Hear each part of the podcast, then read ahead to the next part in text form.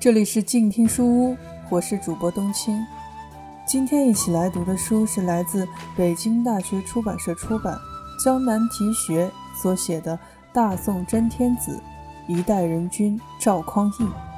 今天我们要继续来欣赏第二十章《时光凝滞》。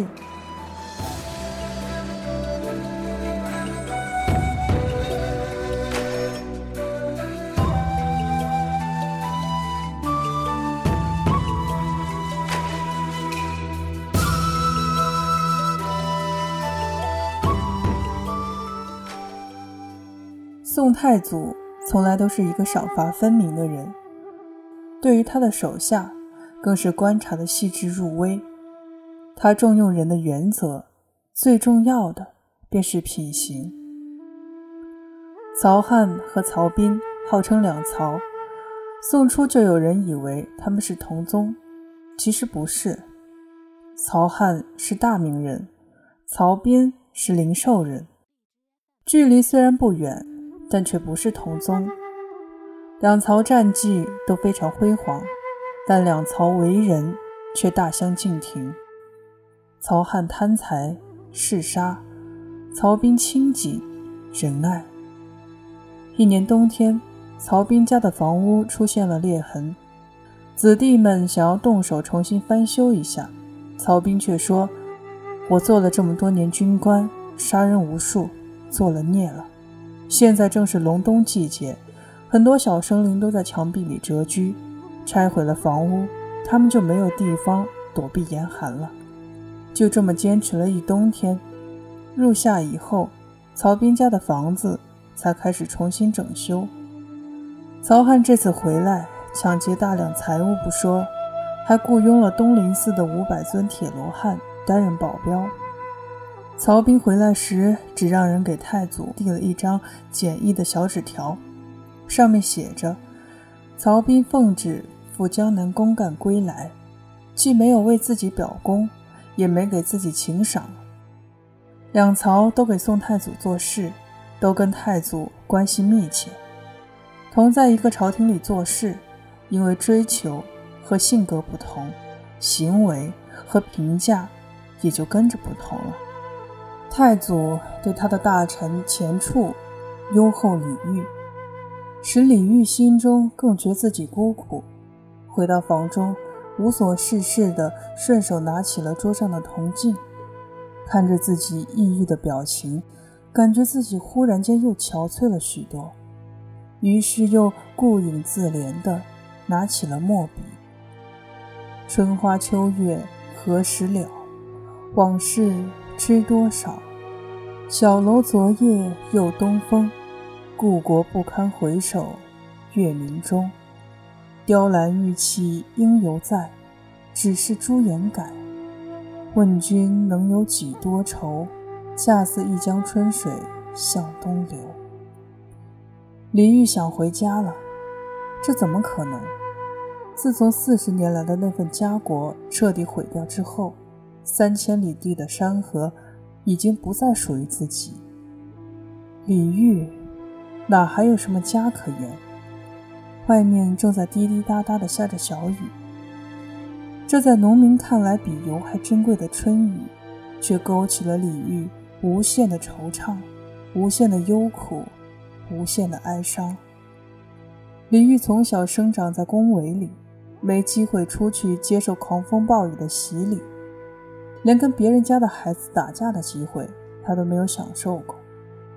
他感受不到雄山大川的巍峨浩荡，满肚子里装的，除了亭台楼榭、人工园林、金玉小玩、琴棋书画之外，差不多就剩下锦衣玉叶、莲笼床几、你愁我怨之类的生活物件和生活事件了。虽然李煜当过君王。曾经领导过一个国家十好几年，但他不是英雄。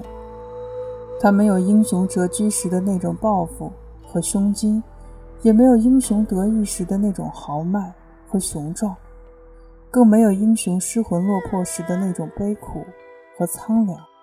有的只是一些精微而且细腻、缠绵而又娇黏的小儿女情节。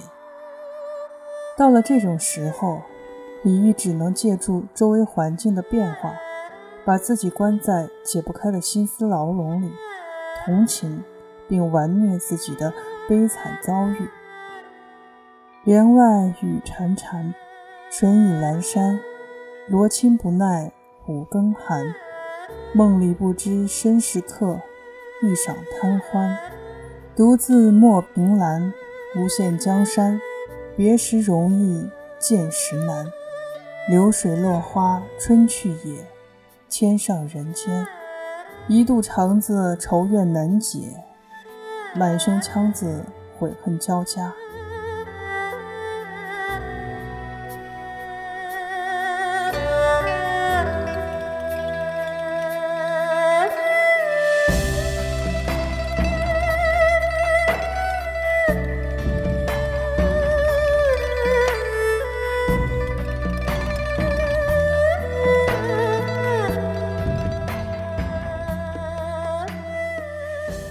雄战斗一生，也终有停歇的一刻。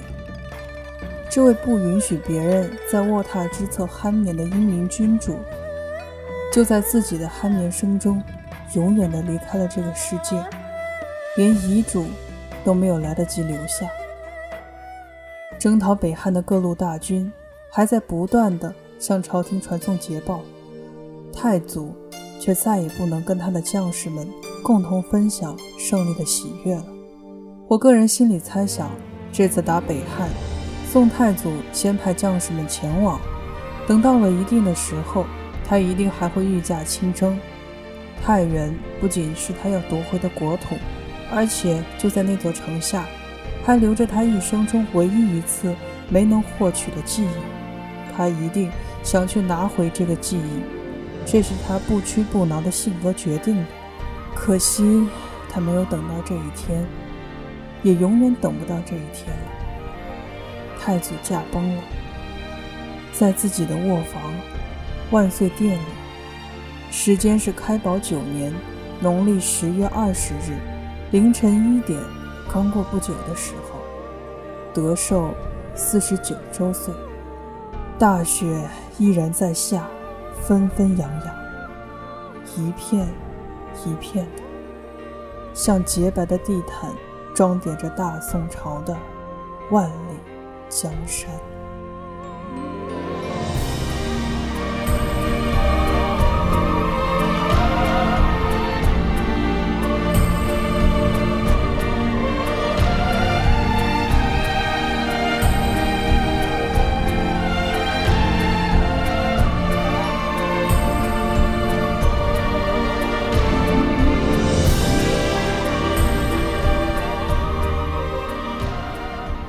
感谢收听本期节目，今天的书就读到这里，我们下期节目再会。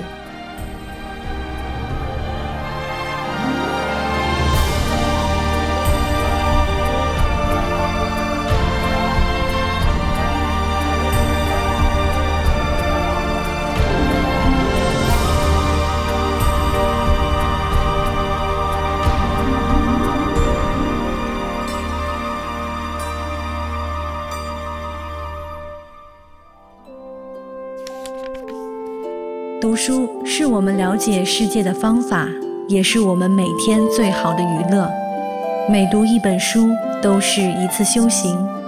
静听书屋，陪你在每一段向往阅读的路上。